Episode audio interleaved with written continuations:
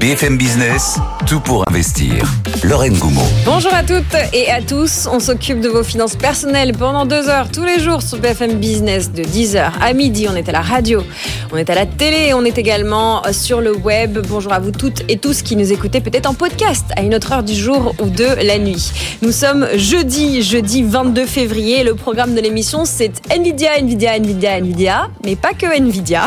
On va quand même revenir sur euh, ce titre hein, que Goldman Sachs a déclaré hier comme le titre le plus important de la planète. Alors est-ce que c'est de l'obsession?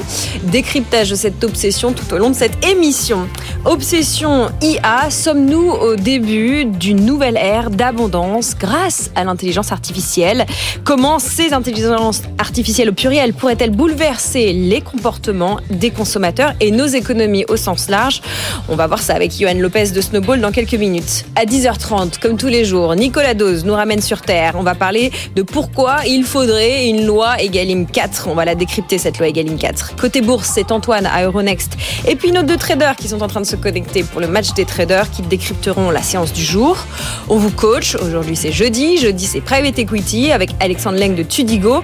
On parlera de cashback. On va décortiquer le business model de la place de marché japonaise, version française, Rakuten France, qui a atteint la rentabilité avec une méthode, vous verrez, plutôt originale. On parlera de e-commerce. Et puis, c'est jeudi. Jeudi, c'est aussi ETF. On répondra à Michel qui nous demande si les ETF Nasdaq et S&P 500 ESG sont véritablement ESG. Et puis Sylvie euh, qui veut qu'on parle des ETF Beta Smart. Est-ce qu'il faut y investir? Si oui, lesquels privilégier? C'est Jérémy euh, Tubiana de BNP Asset Management qui aura la charge de répondre à nos auditeurs. Au programme, il y a vous. Vous êtes nombreux à nous écouter et à nous écrire. Merci pour tous vos messages.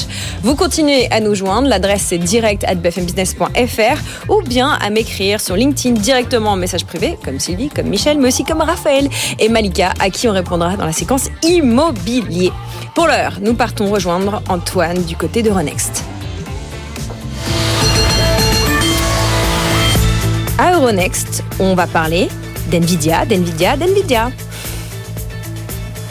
Nvidia, d'Nvidia, effectivement, hein, puisque on n'a plus que ce mot-là à la bouche. Mais c'est vrai que hier à Wall Street, il y avait une forme de, suspense. Euh, toutes les photos dont on a parlé au matin, de cette espèce d'impression que l'économie mondiale reposait sur les résultats d'Nvidia. Alors là, pour le coup, on souffle. Hein, évidemment, le, spécialiste de la carte graphique euh, et des puces à destination de l'intelligence artificielle, entre autres, euh, eh bien, a pulvérisé les attentes. Donc du coup, on a un fond de sauce extrêmement positif sur les marchés. Record historique pour le Nikkei ce matin en clôture à Tokyo. Il datait de 1989 mais record absolu pour l'indice japonais et record historique absolu pour le CAC 40 à l'ouverture. On est même allé euh, euh, regarder les niveaux au-dessus des 7900 points. On est un plus haut à 7907.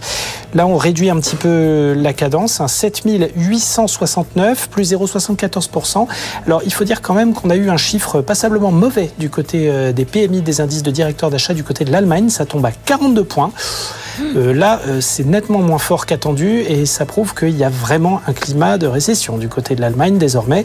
Euh, donc du coup, les indices réduisent un petit peu leur avance. Maintenant, on a quand même le DAX à Francfort qui prend 1,2%, même score pour l'Eurostox 50.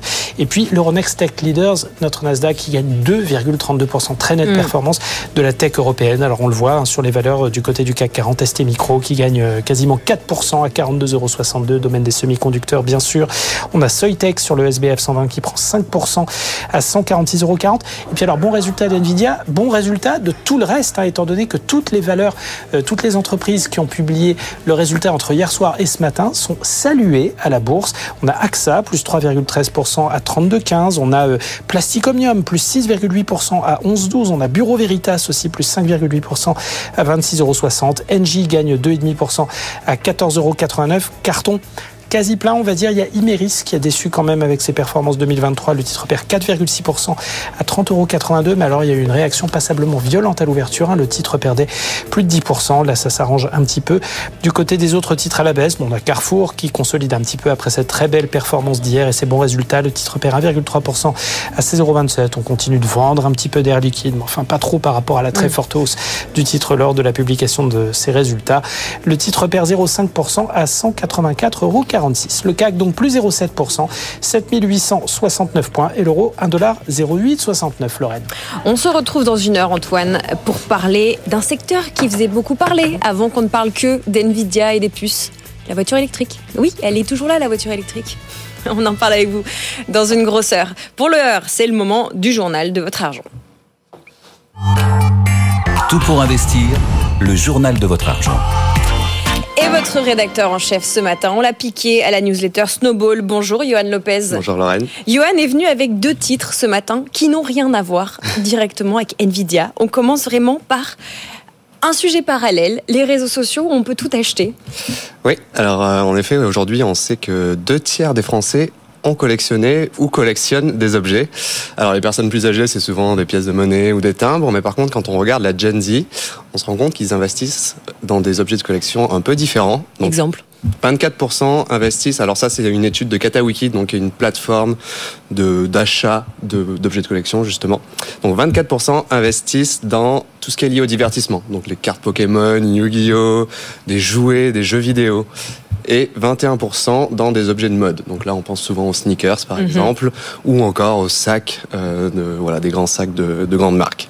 Euh, donc, il faut savoir que cette Gen Z, elle a une façon de communiquer qui est assez différente aujourd'hui, donc ils utilisent beaucoup les réseaux sociaux. Donc c'est évident qu'il y a des entreprises qui se sont dit, tiens, si on faisait une plateforme qui mêle réseaux sociaux et investissement dans les objets de collection. Alors la dernière née, c'est euh, Mantel, qui est donc euh, une plateforme qui est née aux États-Unis et pas n'importe qui l'a lancée. C'est Alexis Wagnan, donc le cofondateur de Reddit, et euh, une personne qui se cache derrière la série Netflix qui s'appelle euh, je ne sais plus, mais dédié aux objets de collection. Mhm. Euh, et donc en fait, voilà, c'est Mantel, ça va être l'objet, ça va être de créer un réseau social où les gens pourront parler de leur passion, mais aussi acheter des objets de collection. Et Mantel, c'est pas le seul euh, réseau qui existe. Donc il y a aussi en France, par exemple, Voct ou encore Whatnot, qui sont ce qu'on appelle des plateformes de live shopping. Donc c'est-à-dire qu'on a des investisseurs passionnés qui vont faire des vidéos en live et les gens pourront enchérir et acheter justement ces cartes Pokémon, etc. Donc on est vraiment sur une classe d'actifs très différente. Mm. Il ne faut pas mettre tout son argent dedans, évidemment. Mais voilà, ça permet d'allier passion et l'utilité de l'investissement, donc voilà, euh, gagner de l'argent. Voilà, ces plateformes au carrefour des réseaux sociaux et des plateformes d'investissement. On a parlé de Mantel, que j'appelle M-A-N-T-E-L, jetez un œil, fondé par le, euh, lancé par le cofondateur de Reddit, et Vogue, V-O-G-G-T. Allez jeter un œil pour voir un peu ce que c'est. Question rhétorique qui va quand même nous ramener à Nvidia.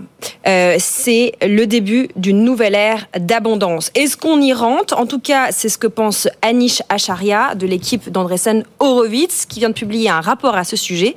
Vous l'avez polardé, ce rapport, en grande ligne. Que faut-il en retenir? Oui, alors euh, quand euh, Hastings Tinsey parle, en général, on les écoute parce que c'est un fonds d'investissement qui a investi dans les plus grandes entreprises qui ont changé l'économie, justement, Airbnb, Facebook, enfin Meta aujourd'hui. Donc voilà, quand ils parlent, on les écoute. Et donc selon eux, euh, l'IA pourrait clairement modifier trois grandes choses dans nos, dans nos, économies et dans nos comportements. Le premier, évidemment, c'est la productivité mm. et la créativité.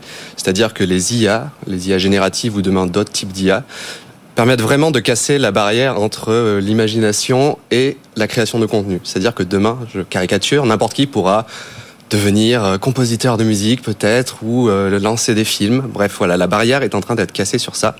Et donc, évidemment, des entreprises vont se lancer là-dessus. Donc, la vraie tendance.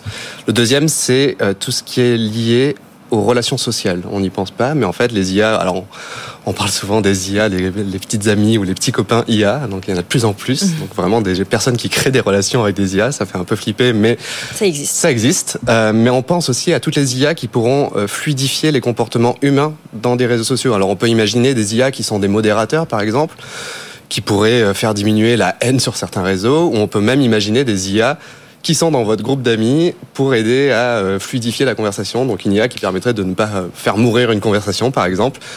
Bref, on peut imaginer plein de cas d'usage. Et le dernier, finalement, c'est tout ce qui est lié au bien-être euh, et à la croissance personnelle. Donc là, c'est tout ce qui est voilà une IA qui pourra devenir un tuteur, un véritable tuteur qui s'adapte. Alors si on préfère la vidéo, bah, l'IA pourra créer de la vidéo. Si on préfère l'audio, bah, idem, on fera de l'audio. Et évidemment, L'investissement, on parle beaucoup de ça, mais demain peut-être qu'on aura des IA CGP qui seront, qui nous mmh. connaîtront très bien, qui auront nos données en temps réel et qui pourront nous guider dans nos décisions. Donc voilà, tous ces secteurs-là pourraient créer vraiment de d'énormes opportunités et transformer vraiment euh, chaque individu euh, en quelqu'un qui a accès à beaucoup plus de choses qu'aujourd'hui. Voilà, sommes-nous au début d'une ère d'abondance, l'équipe d'André Horowitz qui fait le parallèle en fait avec l'invention de la charrue où tout le monde finalement au bout s'est retrouvé plus riche, eh bien l'IA, elle nous permettrait à nous aussi d'être plus riches financièrement, intellectuellement. Et puis euh, vous nous avez dit la croissance personnelle, c'est-à-dire euh, l'amélioration de nous-mêmes. Tout à fait. On cultive notre jardin. Merci, Johan. Ce rapport, je vous le signale, hein, vous pouvez le retrouver sur euh, le site d'André Horowitz et il vaut euh, le détour. On va justement faire un détour chez nos traders qui vont nous aider à comprendre ce qu'on va faire dans cette journée sur les marchés. Tout pour investir. Le match des traders. Le match des traders ce matin avec Mathieu Serron, trader pour compte propre. Bonjour Mathieu. Bonjour à tous. Et puis Andrea Tueni de l'équipe Saxo Bank. Bonjour Andrea.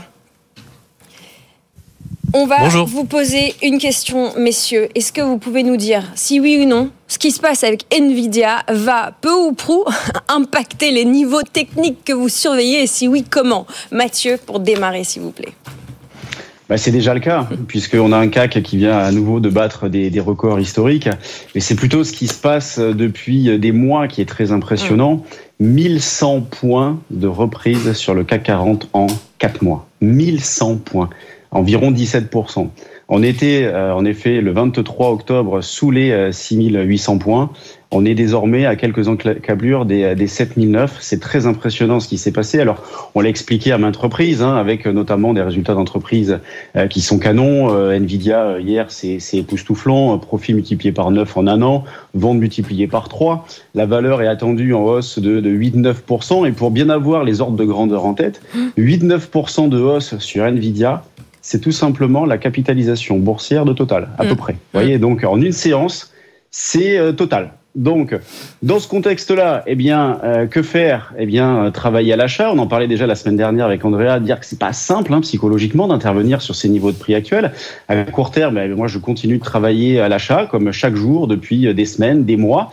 Il n'y a pas toujours de retracement exploitable et c'est ça qui est un petit peu frustrant dans cette phase-là. Et encore là, on a eu une ouverture avec un, gap, donc une ouverture au-dessus des plus hauts précédents. Et puis depuis, il se passe pas non plus grand-chose. Je suis placé au plus proche à 7870 points pour euh, pour acheter. C'est le plus proche niveau support. En dessous, on a une zone un petit peu large, 7840, 7820, euh, considérant que tant qu'on est au-dessus de, de 7750, il n'y a absolument aucune remise en question à très court terme. Dans une optique un petit peu plus longue, c'est le support à, 7550 qu'il faut surveiller. Donc j'ai remonté un petit peu tous les niveaux du fait des nouvelles extensions que nous avons eues ces derniers temps. J'ai remonté tous les petits euh, tous les niveaux d'alerte hein, pour ceux qui font un petit peu du, du court terme.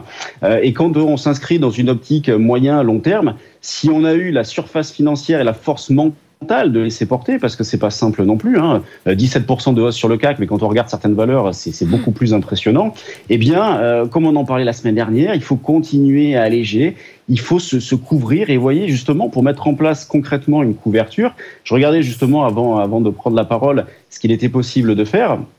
Vous pouvez, par exemple, en intervenant sur les options, euh, acheter du put, donc une option de vente, euh, strike à 7550, puisque c'est le niveau que je vous dont je vous parlais tout à l'heure pour faire une articulation. Euh, échéance avril, donc ça vous, vous êtes couvert parfaitement à 7550 pendant deux mois. Et cette couverture-là, elle coûte 500 euros. Vous voyez, 500 euros pour couvrir un portefeuille de 75 000 euros. Mm. Donc, ben, plutôt que de liquider ou plutôt que de mal dormir en se disant mais non, mais on est sur des plus hauts, forcément les marchés vont revenir en arrière, et ben, plutôt que de se poser toutes ces questions-là et de prendre une mauvaise décision, ben, il est judicieux de s'intéresser aux options et de mettre en place une stratégie comme celle, une stratégie toute simple, hein, comme celle dont je viens vous parler. Comme ça, vous êtes tranquille, les marchés peuvent continuer de progresser, vous en profitez pleinement. Et puis, si jamais à un moment donné il y a un petit accro, eh bien, votre risque est parfaitement couvert. Andrea, est-ce que vous vous couvrez de la même manière que Mathieu? Oui, il y a complètement, euh, complètement l'idée de mettre des stratégies de couverture qui peuvent, euh, qui, qui, peuvent se justifier aujourd'hui. On est reste sur des niveaux de volatilité assez faibles, donc les options ne coûtent pas très cher, et donc ça aussi c'est une stratégie qui fonctionne. On est sur des niveaux plus hauts. On a encore battu un record sur le CAC au-dessus des 7009. Si on regarde sur les marchés américains, les valeurs de la tech sont sur des niveaux records à tous les niveaux. Euh, Nvidia, les résultats hier ont été exceptionnels. C'est quasi du jamais vu, hein, des résultats aussi forts avec une forward guidance aussi puissante. C'est c'est impressionnant ce qu'a publié Nvidia hier. Et d'ailleurs, c'est saluer. Hein, en pré-marché, on est à plus 13 hein, sur Nvidia au moment où on se parle. Donc du coup, l'ouverture, elle va être là aussi exceptionnelle et ça va continuer de tirer les marchés américains à la hausse. Et du coup, ça peut impacter évidemment positivement les marchés en Europe et notamment le CAC. Donc là aussi, il y a, euh, c'est vrai, dans cette optique-là, si on veut continuer, si on a des positions à l'achat sur les valeurs de la tech, si on est positionné à l'achat sur des indices européens, sur des indices américains, il y a évidemment un intérêt à réfléchir à des stratégies de couverture plutôt que euh, voilà de perdre encore du potentiel de hausse qui a l'air encore de, de résister. Hein. Si on regarde les indices, ils battent des records tous les jours aux États-Unis. En Europe, sur le CAC, on bat encore un record ce matin, mais on mm. continue de progresser. Alors là, ce matin, il y a un petit accro. Il y a eu les PMI, notamment en Allemagne, qui ont déçu, donc il y a un petit accro. On est aussi sur des plus hauts, donc les, forcément, les investisseurs hésitent à se placer. Il, y a, il va avoir besoin à un moment donné de reprendre son souffle et donc du coup avoir une stratégie optionnelle, ça, permet de garder une exposition à l'achat tout en étant couvert et donc du coup en ayant l'esprit plus tranquille. Donc ça c'est évidemment des stratégies qui fonctionnent. Sur le CAC, on a des niveaux, Mathieu les a donnés, on est à peu près sur les mêmes, hein, 7000 à 840 20 c'est une zone d'appui qui est possible. C'était des niveaux qu'on avait fixés en projection en début de semaine qu'on pouvait atteindre sur le CAC donc là maintenant on les a dépassés. Donc ça devient des niveaux de support qui peuvent être des, des zones d'achat sur repli. Et au-delà en effet hein, la première zone d'alerte elle est elle est, elle est éloignée maintenant hein, 7750 c'est la première. Et 7550 c'est vraiment la première zone de dégradation possible sur le CAC donc on est très éloigné de ce niveau. Attention quand même cet après-midi on aura des PMI aux États-Unis. On sait aujourd'hui que le thème le plus à risque pour euh, pour l'économie et le thème le plus à risque pour les marchés, c'est vraiment une récession. Donc, mm. si on a des PMI qui sont très décevants, très en dessous, là, ça peut évidemment changer un petit peu la donne et nous amener à revoir un petit peu notre euh, nos, projections sur les marchés. Mais c'est vrai que pour le moment, avec le boom qu'on observe sur les techs et les résultats exceptionnels d'Nvidia, on a évidemment des perspectives positives. Il y a que la macroéconomie encore une fois et le risque de récession qui peuvent perturber cette marche en avant des indices. Merci beaucoup pour votre décryptage à tous les deux. Les options qui ne coûtent pas cher, c'est ce qu'on retient en plus de la litanie euh, d'adjectifs exceptionnels, canon, impressionnant, époustouflant. Merci beaucoup, messieurs. Mathieu Serron et Andrea Tueni, l'équipe du jeudi au décryptage de la séance en cours. On continue à s'occuper des sujets qui vous concernent en tant qu'investisseur, qu'investisseuse. Tout pour investir. Tout pour votre argent avec l'autre équipe du jeudi. Johan Lopez de Snowball est toujours parmi nous. Rebonjour Johan. Rebonjour. Et nous sommes rejoints par le duo infernal. Géraldine Métifeux d'Alter Egal et Alexandre Leng de Tidigo qui complote depuis tout à l'heure avant d'entrer en studio. Nous allons évidemment parler d'NVIDIA, mais rapidement s'il vous plaît, parce qu'on n'en peut plus. On n'en peut plus de parler d'NVIDIA. Mais c'est intéressant parce que vous avez chacun des casquettes différentes. Géraldine, vous êtes un peu notre CGP du jour, le regard de la CGP. alors je vais ajouter un adjectif du coup, Lorraine. Allez-y. Euh, vertigineux. Allez, je, le note. vertigineux pas mal. En plus, il, compte au Scrabble. Euh, vertigineux pourquoi? Parce que euh, c'est 50% de marge, c'est un PER à 3, pratiquement 382. Si on compare à Hermès qu'on trouve très cher, c'est 50. Mm. Donc, et qu'on trouve très cher, hein. qu'il faut soit clair. c'est 36%, un peu moins, year to date, 226% en un an. Euh, bah voilà, c'est vertigineux, c'est super. 769% de plus euh, de bénéfices nets qu'il y a un an sur la partie IA générative. C'est super, c'est super parce qu'ils sont tout seuls. Mm. Euh, je suis pas sûre qu'ils restent tout seuls tout le temps, et je trouve qu'à ces niveaux-là, quand même, malgré tout, euh, peut-être que là, pour cette fois-ci, l'arbre est peut-être déjà un peu monté jusqu'au ciel et, et il n'est pas improbable quand même qu'on qu'on retrouve des valorisations un peu un peu moins fortes. Je sais pas si vous vous souvenez pendant le Covid, vous étiez quand même si vous étiez nés tous. Ah, ah jeunisme, cet anti-jeunisme. Donc euh, bah, euh, on avait eu un peu cet effet-là avec euh, avec les, les biotech qui mm. avaient leur leur vaccin qui fonctionnait super bien. Ils avaient été ils avaient un peu morflé par la suite et 2023 était une année aussi très compliquée pour les biotech. je ne dis pas que c'est ce qui va arriver à, Nvidia qui est sans doute une, une matière hyper intelligente et, avec des, des, super dirigeants qui vont trouver les moyens de, de remettre leur intelligence en autre chose mais en tout cas sur ce secteur-là, il risque d'être rejoint et donc potentiellement payer 381,73 fois les résultats, ça me paraît beaucoup. Des super, euh, des super clients qui surtout sont en train de développer une technologie concurrente. Mais c'est oui, c'est ça parce que comme ils font, tout à l'heure je disais 50% de marge. Bon, les mecs, ils regardent les chiffres comme nous, je suppose. Mm, mm. Donc, ils doivent se dire qu'ils ont peut-être un moyen de le financer eux-mêmes avec des coûts un petit peu moins élevés. Et donc, c'est pour ça que je dis que le, montant des marges et le, et le montant des perspectives de croissance, même si sur le premier trimestre, évidemment, euh, ça paraît court de, que tout le monde peut se retourner. Mais en tout cas, c'est sûr que euh, euh OpenAI va pas sans doute rester dans ce même niveau-là. Et puis, ils ont un concurrent quand même avec AMD. Donc, à voir comment ça va se passer. Peut-être pas sur pour le trimestre à venir, mais sans doute dans le semestre à venir. Alexandre, rapidement. AMD se lance dessus. euh, Vous avez TSMC, vous avez euh, Google qui va sûrement s'y mettre aussi. Euh, Bon, évidemment, OpenAI qui l'a annoncé, hein, qu'il allait chercher 5 000 à 7 000 milliards pour faire des pour faire des usines et pour pouvoir faire des puces.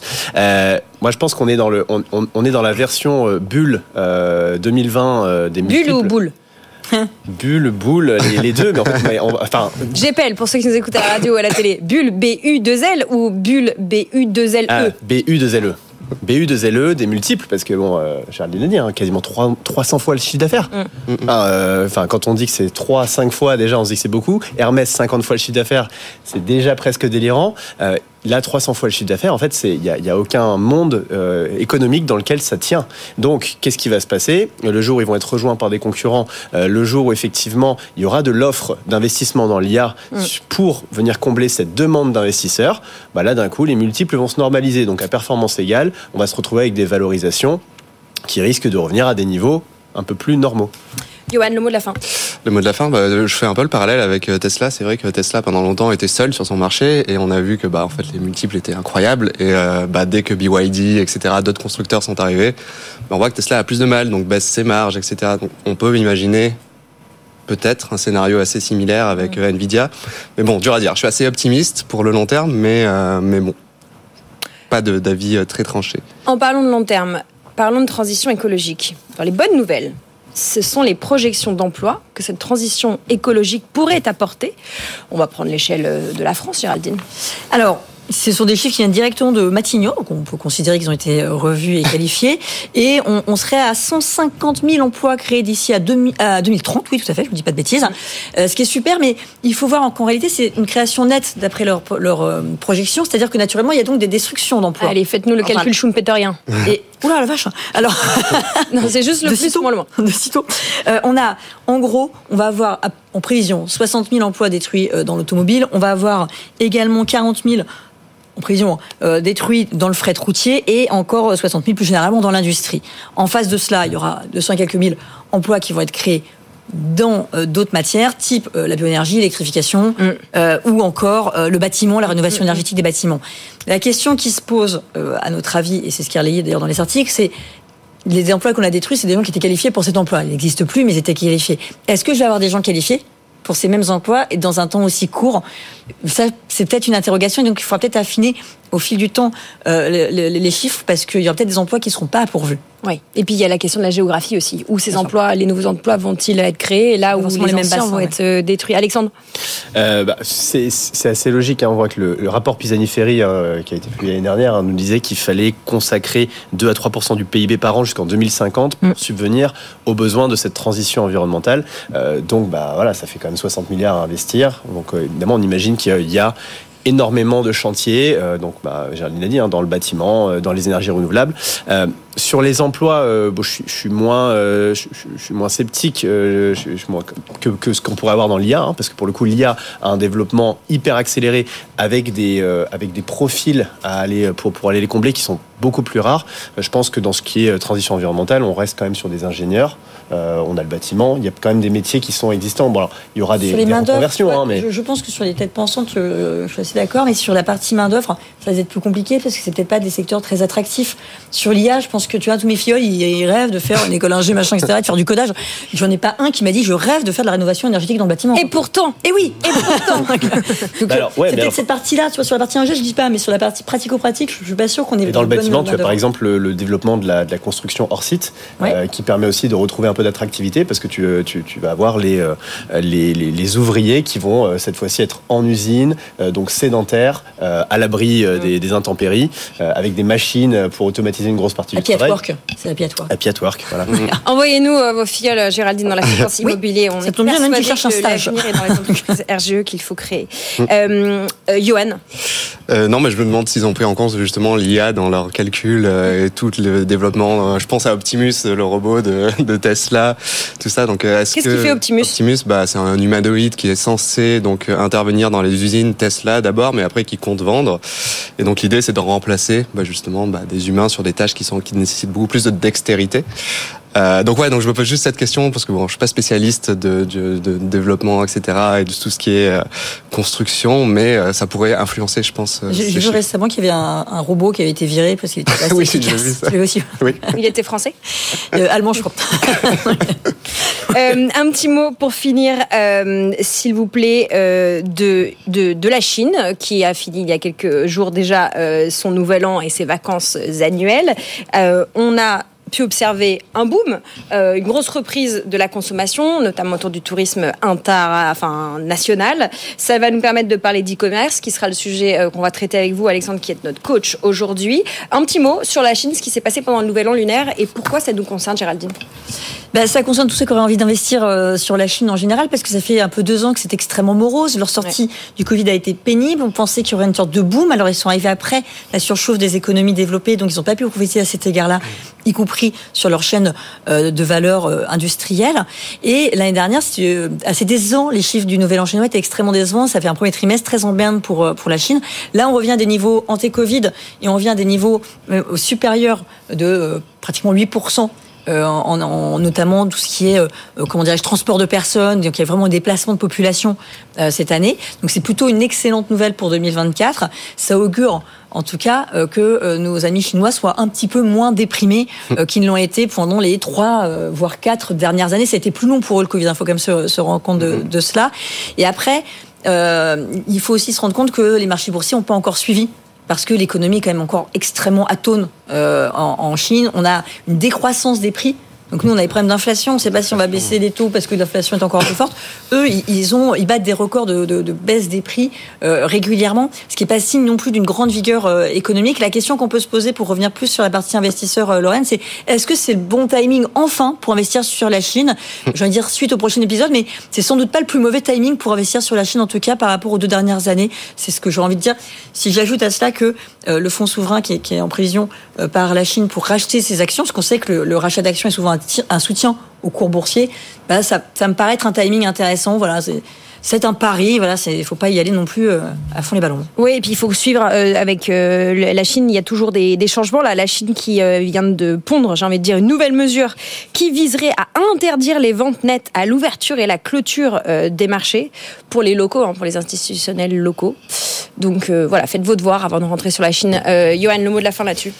Euh, non, mais la Chine, moi, j'ai, oui, en effet, je personnellement et en tant que rédacteur de Snowball, j'en parle souvent parce que c'est vrai que c'est un marché qui est aujourd'hui qui semble sous-valorisé si ça repart. Donc en effet, ça devient intéressant. Mais on voit aussi que c'est assez morose en interne. D'ailleurs, Alibaba, ils mettent énormément d'efforts sur l'international parce qu'ils ont du mal à se développer en interne. Mais bon, pour moi aussi, ça peut être assez intéressant de commencer à mettre peut-être quelques billes. Mais bon, voilà, il faut faire euh, ses devoirs, comme dit Lorraine. Ce n'est pas d'un acteur du e-commerce chinois dont on va parler, mais d'un japonais, enfin de sa filiale française avec vous, Alexandre. On va décortiquer ce que fait Rakuten, Rakuten France, qui a racheté euh, Price Minister en 2010. Ça ne vous rajeunit pas, messieurs, et Géraldine non plus. Ce sera l'objet de notre coaching. On va décortiquer euh, le e-commerce, savoir comment on met des billes dans des boîtes de e-commerce. C'est ça? Absolument, suite aussi à l'annonce des résultats, euh, de très bons résultats de Rakuten France, euh, qui devient rentable euh, parce qu'ils ont trouvé un, modèle pour pouvoir euh, allonger la, valeur de augmenter la valeur de chaque client et donc euh, venir contrer les, les coûts d'acquisition qui augmentent grâce au cashback. Voilà, exit Google, place au cashback. On en parle dans un gros quart d'heure dans notre séquence de coaching. Merci beaucoup à tous les trois. Merci Géraldine d'Alter Egal, merci Yoann de Snowball et Alexandre de Tudigo. Petite pub, Nicolas Dose arrive. Il va pas être content parce qu'on est en retard. Et après, on s'occupe de votre portefeuille avec Franklin Pichard. On va revenir sur euh, évidemment Nvidia, mais aussi Carrefour et Edenred, car oui, d'autres entreprises ont publié et ont des choses à nous dire. À tout de suite. Tout pour investir. Dose d'économie. Nicolas Oui. votre dose d'économie Oui, est arrivée. oui. Bonjour Nicolas. Bonjour. Nous allons parler d'une nouvelle opération de déminage euh, qui n'est pas la vôtre, Nicolas, mais celle de Gabriel Attal à l'endroit des agriculteurs. Le Premier ministre annonce une nouvelle loi Egalim, la loi Egalim 4. Pourquoi aller vers cette nouvelle loi? C'est assez lunaire. On a fait une Egalim 1, une 2, une 3 et on fait une 4 pour la même chose. Voilà. Je crois pas qu'on ait fait déjà quatre lois pour obtenir le même résultat. C'est toujours pareil, c'est toujours la même histoire. Et, Galim, ça vient de EG Alim, États généraux de l'alimentation en 2017. On fait une loi en 2018, la 1, la 2 en 2021, la 3 dite loi d'Escrozaille, qui est la Galim 3. C'est toujours le même objectif, faire en sorte que l'agriculteur soit payé pour son boulot, qu'il ne vende pas ses produits à perte. Voilà, c'est l'objectif vraiment de ces lois. Je rappelle que l'ensemble de ces lois, c'est toujours la même chose. C'est des lois qui sont inflationnistes, des lois qui sont là pour que nous, consommateurs, payons davantage à la caisse. Parce que c'est une loi, qui- toutes ces lois veulent limiter les guerres de prix, toutes ces lois veulent limiter les recours aux promotions. Ce sont des lois qui sont donc, il y a forcément quelqu'un qui paye, comme toujours. Et donc, c'est des lois qui font payer le consommateur pour, dans, dans le, avec pour objectif que celui qui produit au tout, tout en haut, tout début de la chaîne, en est pour son argent, soit rémunéré. C'est quand même le, le- le- le sujet de la colère paysanne, ça a été on veut pas des primes, on veut des prix et on veut un juste prix pour notre travail. Objectivement, c'est indiscutable, ça se défend. C'est toujours le même sujet et on remet le couvert parce que visiblement les trois premières n'ont pas suffi. Si les trois premières n'ont pas suffi, c'est qu'elles ne sont pas parfaites. Alors qu'est-ce qui cloche précisément dans euh, la version 1, la Alors, version 2, la version 3 Il y a un truc qui cloche et qu'il faut corriger, à mon avis. Le principal, c'est que euh, c'est la fixation du prix de la matière première agricole. On a décidé que pour que le, producteur soit correctement rémunéré, il fallait estimer le prix de, production de sa matière première agricole, arriver à un prix, et ce prix, c'est un point de départ du reste de la négociation avec les industriels et les, et les distributeurs, mais on, on ne peut pas le baisser, ce prix. Il est non négociable dans le cadre de la discussion. Sauf que je saurais même pas vous dire. Je me suis fait un encadré là avec euh, les trois lois et ce qu'il y a dans les trois lois Egalim. Je sais même plus trop dans quelle loi Egalim il y a euh, les trois options. On a mis trois options pour fixer le prix de la matière première agricole. Je vais résumer les deux premières. Les deux premières sont assez basiques, mais au moins assez propres et assez nettes. On va euh, partir de factures, on va partir de pièces comptables pour dire voilà, pour, pour produire cette quantité de porc ou cette quantité de lait, voilà combien coûte la matière première agricole et donc le prix qu'on obtient est non négociable. Et puis on a mis une troisième option, qui est une option où on fait appel à un tiers de confiance. Et le tiers de confiance, généralement, ça va être un commissaire au compte, qui lui, au terme de son travail certifié, vous sort un chiffre. Voilà le prix de la matière première agricole. Et dans 70% des cas de négociation commerciale, c'est c'est l'option 3 qui est utilisée. Et cette option 3 est quand même considérée comme euh, manquer un peu de transparence. Il ne s'agit pas de mettre en cause la probité des commissaires aux comptes. Donc si on fait une loi Egalim 4, on peut imaginer qu'elle supprime l'option 3 pour fixer le prix de la matière première agricole. Et on pourrait aussi imaginer qu'elle intègre davantage que ça n'a pu être fait par le passé l'ensemble des coûts de production pour arriver à un juste prix de la matière agricole. Parce que c'est euh, la matière première, j'ai envie de dire, mais c'est euh, le coût d'exploitation, c'est le coût de l'énergie, enfin des quantités de choses. Deuxième élément qu'on pourrait imaginer dans cette loi Egalim 4, mais c'est complexe à mettre en place. L'idée d'aller de plus, pas à 100%, mais davantage vers des négociations tripartites, où vous avez euh, industriels, grande distribution et agriculteurs présents. Là où c'est compliqué, c'est qu'on a un paysage euh, euh, agricole français complètement émietté. Petites, des petites exploitations. Il n'y a pas de grandes organisations. Enfin bon, il y a, Les agriculteurs y a ne se sûr, pas. il y a bien sûr des syndicats, mais vous voyez, les syndicats se tirent la bourre, ils sont d'accord sur rien. En tout cas, tous ne sont pas d'accord sur tout. Et puis, euh, c'est très compliqué parce que vous n'avez pas la même problématique selon que vous produisez du lait dans telle ou telle région en fonction de la disponibilité de l'eau, selon que vous faites de l'élevage ou du végétal, selon. Enfin voilà. Donc c'est assez compliqué, mais ça pourrait être un axe euh, de progression. Et puis normalement, Egalim 3 d'Escrozaille, la loi de 2023, euh, avait dans ces objets nombreux, mais l'idée qu'il fallait sortir d'un système où le distributeur se, se, se, se remettait à une centrale d'achat européenne, finalement signé au niveau européen des accords de négociation commerciale à vocation française, et en étant au niveau européen, ça lui permettait de s'affranchir des lois territoriales franco-françaises. Visiblement, ce qui a été fait avec les Egalim 3, euh, ça n'a pas marché, parce qu'on s'est rendu compte qu'en certains cas, il y avait encore cette manière, en plus, on va dire légale, de contourner le droit. Euh, donc voilà, ça pourrait être un, troisième axe de progression d'Egalim 4, si tant est qu'avec ces lois, on puisse répondre à cette question et à cette problématique, parce que si la une, deux, trois n'y sont pas parvenus, je pense qu'il a quatre, il y il y arrivera. Il y a une personne qui a des idées. Ouais, oh, il y en a plein. hein. Le PDG de Lidl, en tout cas, on a exprimé une hier sur BFM TV. Michel Berriot. Non, c'est Biérot, je me suis trompé. C'est Biérot, oui. Bi- a Michel une proposition qui a relevé votre attention. Alors, oui, c'est c'est frappé du coin du bon sens. Il dit, bah, écoutez, on a, on a- ce problème-là, on n'arrive pas. La, l'intelligence collective mise autour de la table, tout le monde est d'accord pour tout. Hein. Il faut que tout le monde, il faut que tout le monde soit correctement payé. euh, la vente à perte, c'est hors de question. Mais en fait, on ne trouve pas la solution. Les lois n'y parviennent pas et l'intelligence collective réunie autour- de la table n'y parvient pas. Alors il dit, ben voilà, on n'a qu'à imaginer qu'on impose un prix minimum d'achat au producteur. On dit par exemple, le producteur de lait, son litre de lait, personne ne pourra le lui payer moins de 46 centimes le litre. Alors qu'aujourd'hui, ça peut être beaucoup moins, quelquefois 40. Donc voilà, il y aura un prix minimum d'achat pour le litre de lait, c'est 46 centimes le litre ou 47. Et à côté de ça, on impose à la distribution un prix minimum de vente. Aucun distributeur, qu'il s'appelle Leclerc, Auchan, Lidl, machin, ne pourra vendre le litre de lait en dessous de 1 euro. Alors, ça, ça s'appelle du contrôle des prix. Euh, généralement, le, le contrôle des prix, on le pratique en mettant justement des prix maximum, type encadrement des loyers, c'est du contrôle des prix. Euh, et l'objectif, souvent, c'est de rendre du pouvoir d'achat. Bon, Là, l'objectif, c'est qu'on ne peut pas courir de lièvre en même temps. Donc, si on fait ça, eh bien, on sait que là, on prend du pouvoir d'achat. Parce qu'encore une fois, à la question qui va payer, si vous faites le prix minimum d'achat à l'agriculteur et le prix minimum de vente dans la grande distribution, eh ben, vous tuez la concurrence, et donc celui qui paiera, ça sera le consommateur. Faut choisir. Mais on peut pas avoir du pouvoir d'achat et des prix bas. Non, on peut pas, pardon. Il On peut pas avoir des agriculteurs correctement payés et des prix toujours plus bas. Voilà. Et ça, c'est une idée qu'il a mise en avant, euh, euh, Michel Biérot, après l'histoire, vous savez, de le- du, flyer de je sais plus quelle grande surface qui disait votre kilo de porc à 1,93. Si quelqu'un pense que ça peut être un prix normal qui fait que l'agriculteur et que le producteur est bien rémunéré, c'est qu'il n'a pas compris que c'était pas possible. Voilà. Mais par contre, les clients sont là pour le payer à 93. Bon, bah écoutez, voilà.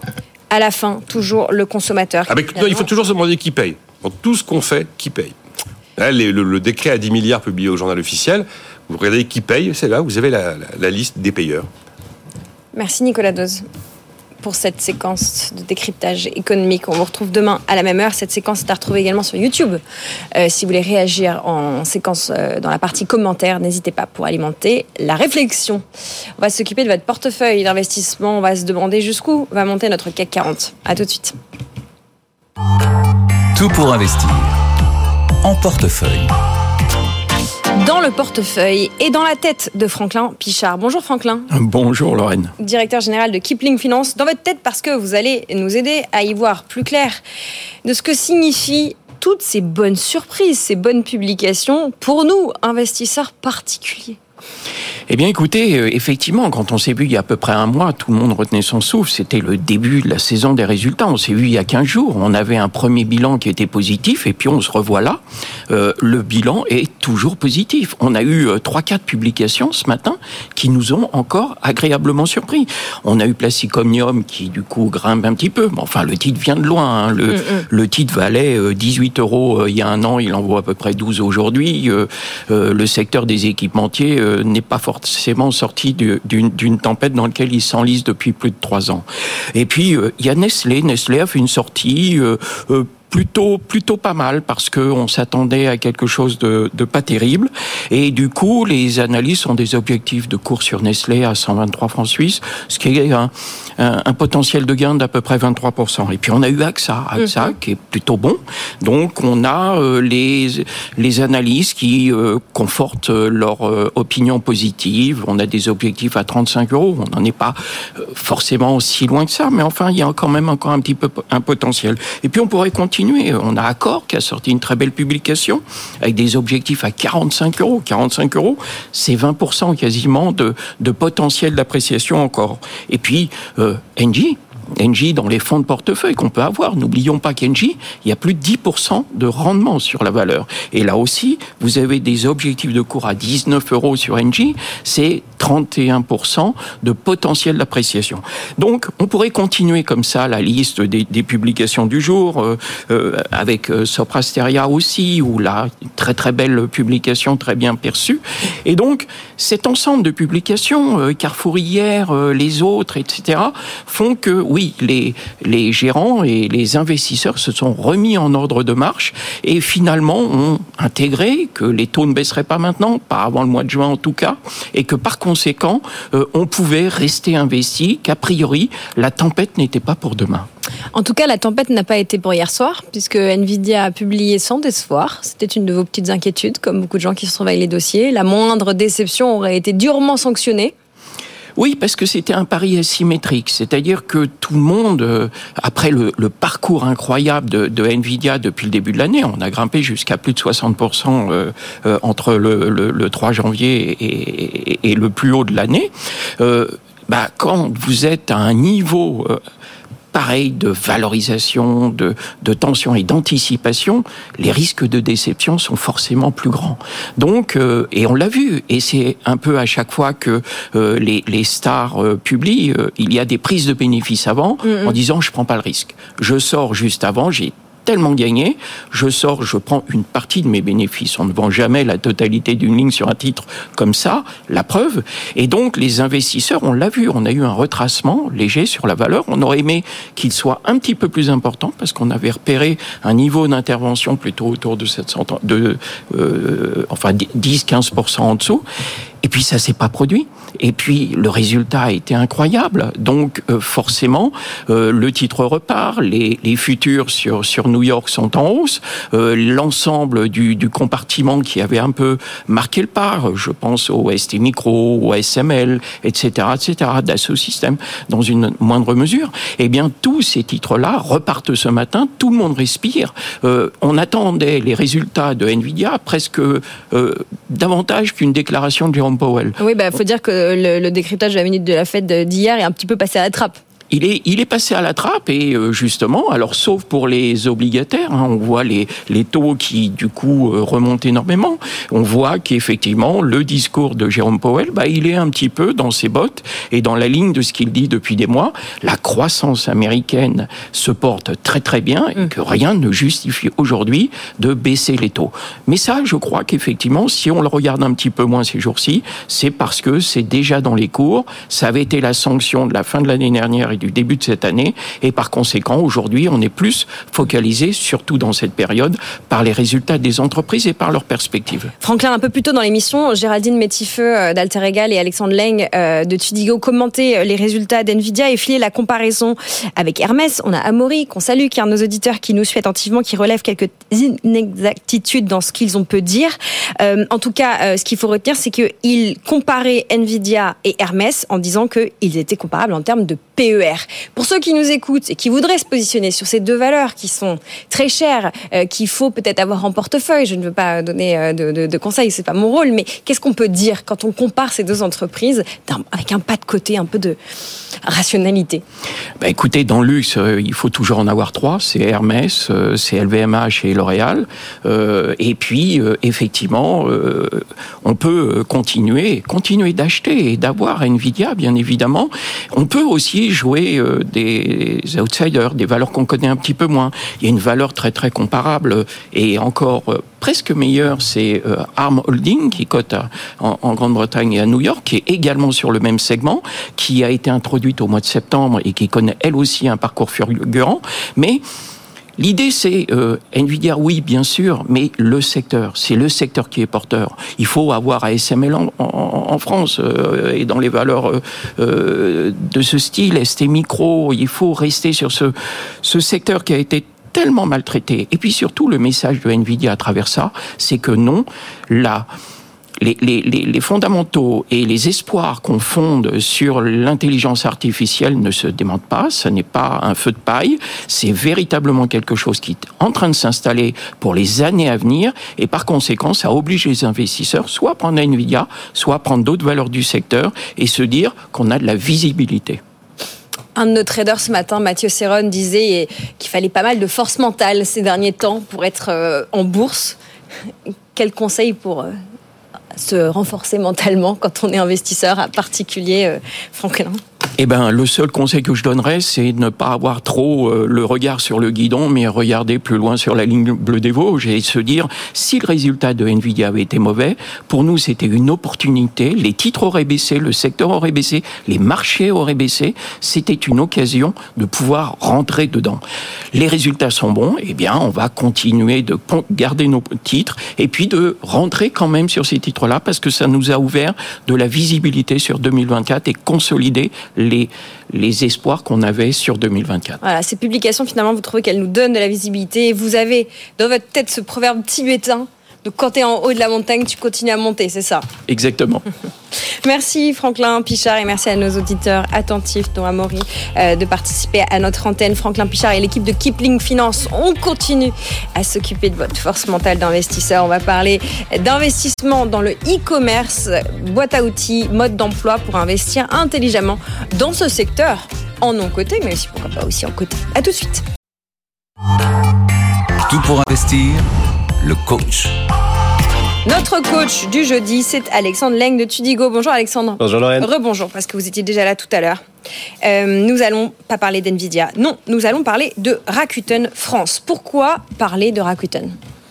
Alors pourquoi parler de Rakuten Euh, bah, Parce qu'on on se parle de e-commerce. Donc bon, e-commerce juste pour faire le, le- le point quand même. La France euh, est, un, est un pays du e-commerce. hein. Euh, C'est euh, 15% du commerce total. Euh, donc par rapport au, au reste de nos, des pays européens, c'est euh, la seconde position devant l'Allemagne, juste derrière les États-Unis, euh, le Royaume-Uni. Euh, alors cette montée du e-commerce euh, en France, euh, bon, ça fait des gagnants, des perdants. hein. C'est vrai qu'on voit quand même pas mal d'enseignes, notamment dans le textile, euh, Gap, Camailleux, euh, qui ferment dans tout ce qui est ameublement, habitat également. Ça fait aussi des gagnants. Dans les gagnants, il y a Amazon. Euh, Il y a Cdiscount. Et puis bah cette année il y a euh, Rakuten, Rakuten France, qui a annoncé des résultats euh, et notamment en particulier une rentabilité enfin atteinte. Parce que Rakuten, pour faire le, le- le petit historique, ça avait racheté Price Minister en 2010 euh, sur une valorisation de 200 millions d'euros, mais bah, ça perdait quand même beaucoup beaucoup beaucoup d'argent, comme pas mal de sites de e-commerce. Et euh, Rakuten euh, France, en fait, c'est euh, c'est un modèle qui est intéressant à deux titres. Premier, première originalité de Rakuten France, c'est que c'est une pure place de marché. En, voilà, pour que contrairement à Amazon, Rakuten ne vend rien en direct. Exactement. Rakuten en fait n'achète pas les produits euh, proposés sur son site. Rakuten en fait propose euh, 12 000 vendeurs euh, à ses 13 millions de clients. Euh, donc vous allez avoir par exemple euh, même des enseignes de type euh, euh, de type Carrefour, enfin voilà, ces discounts qui peuvent vendre sur sur Rakuten. Là où Amazon, euh, bah, vous allez avoir des vendeurs, donc c'est une place de marché, mais également des produits qui sont vendus par Amazon. Donc voilà, ça c'est la particularité de Rakuten. La deuxième, c'est le cashback. Et le cashback, ça leur permet globalement de ne pas avoir à acheter de visiteurs ni de passer par Google. Alors, Expliquez-nous ce que c'est que le cashback. Le, le- le cashback, hein, qu'est-ce que c'est? Euh, Globalement, c'est une pratique de fidélisation qui consiste à euh, reverser un pourcentage du montant dépensé euh, à son client pour un futur achat. Euh, si on prend en moyenne, hein, les membres de la communauté Rakuten, ils touchent chaque année à peu près 400 euros de cashback. Et pour le club Rakuten Premium, hein, c'est même 900 euros. Euh, donc, qu'est-ce que ça fait ça? Euh, Ça, c'est assez intéressant parce que, alors, Rakuten dépense toujours en acquisition, va quand même aller chercher des nouveaux clients. Euh, mais ce qui est intéressant avec le cashback, c'est que le client va revenir. Et donc, en fait, on va agir sur ce qu'on appelle le taux de, réa- de réachat ou taux de repeat, et donc allonger ce qu'on appelle la LTV, le montant total dépensé par le client sur une période donnée, sur sa durée de vie. Ce qui nous amène à l'enseignement suivant, c'est que dans le e-commerce, ce qui coûte le plus cher, c'est l'acquisition du client. Absolument. Donc une fois qu'on l'a, faut l'arroser. quoi. Bah exactement. En fait, euh, je, je vais vous donner un exemple. hein. Euh, une entreprise euh, que nous on a en, portefeuille, la Brigade de Véro, qui fait des, des plats, euh, qui- qui- des plats diététiques en abonnement. Alors, la Brigade de Véro acquiert un client pour 90 euros. Mhm. C'est ce que globalement, quand on divise euh, le- le- les dépenses publicitaires marketing euh, dépensées chez Meta ou chez Google euh, par le nombre de clients, bah, on se retrouve avec 90 euros par client. Euh, le panier moyen, hein, le panier du premier, euh, de la première commande, il est de 96 euros. Alors, calculez la marge, elle est autour de 80%. Je vous fais le, enfin, pas besoin de faire le calcul pour vous- se rendre compte qu'en fait, le client, il n'est pas rentable sur ce premier achat. Là où ça devient intéressant, c'est qu'en fait, le client, il réachète. Et donc, en fait, sur euh, un horizon de euh, 18-24 mois, en fait, le client, en moyenne, dépense 1700 euros. Voilà. Et là, le client devient rentable. Donc en e-commerce, euh, ce qui va être intéressant, c'est de regarder le coût d'acquisition par rapport au panier moyen et à la marge sur le premier achat pour voir si dès le premier achat, est-ce qu'on est rentable ou est-ce qu'on perd de l'argent. Et puis derrière, euh, la LTV pour voir si effectivement sur la durée, là, on devient rentable. L'impact de la fidélisation. Bon, si on prend un pas de côté, on a décortiqué Rakuten. Maintenant, qu'est-ce que ça nous apprend quand on veut investir dans une plateforme de e-commerce? Quels sont les indicateurs avancés à suivre? Alors si on revient au début, euh, bah, c'est euh, d'abord évidemment le trafic, le taux de conversion, le panier moyen en gros la capacité du site de e-commerce à drainer des clients dans le magasin et puis derrière à les faire passer à la caisse. Hein, donc ça, ça, ça c'est ça c'est évidemment important. Et ce qui est intéressant en e-commerce, c'est de les regarder par euh, source de trafic. Mm. Euh, par source de trafic, j'entends surtout les sources organiques, euh, donc le trafic qu'on ne paye pas, et puis les sources d'acquisition payantes. Ça veut pas dire que le plus intéressant, c'est le site qui a que de l'acquisition organique. Pourquoi? Parce que l'acquisition payante, ça reste un levier de croissance. L'acquisition organique permet pas forcément d'accélérer aussi vite euh, que l'acquisition payante. C'est-à-dire, si vous nous vulgarisez ça, c'est-à-dire que les gens qui arrivent par la pub, c'est pas forcément moins bien que les gens qui arrivent un peu par hasard, et que ces clients qui arrivent par la pub, en fait, on peut vite les, les rentabiliser. Alors c'est moins rentable, c'est sûr, parce qu'en fait on va payer le, on va payer le client qui rentre. Euh, maintenant la différence c'est que bah, quand vous êtes le trafic organique, c'est difficile de le faire, euh, de le doubler euh, d'un mois à l'autre parce que ça prend du temps. Hein, ça, ça passe par le référencement, ça passe par des actions de notoriété.